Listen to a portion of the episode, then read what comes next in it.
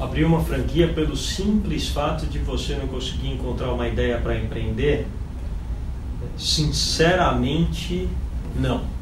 A não ser que você realmente encontre naquela franquia algo que você possa manifestar que você realmente goste dentro de você.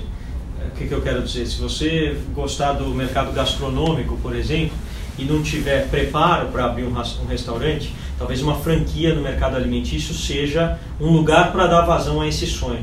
Eu só não faria business por business.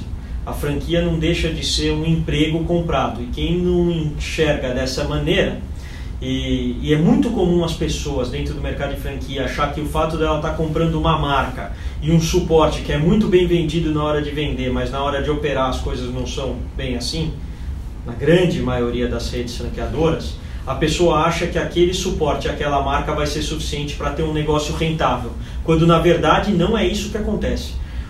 O sucesso de um franqueado está diretamente ligado ao umbigo no balcão a capacidade de gestão daquele franqueado e a presença física daquele franqueado naquele negócio específico.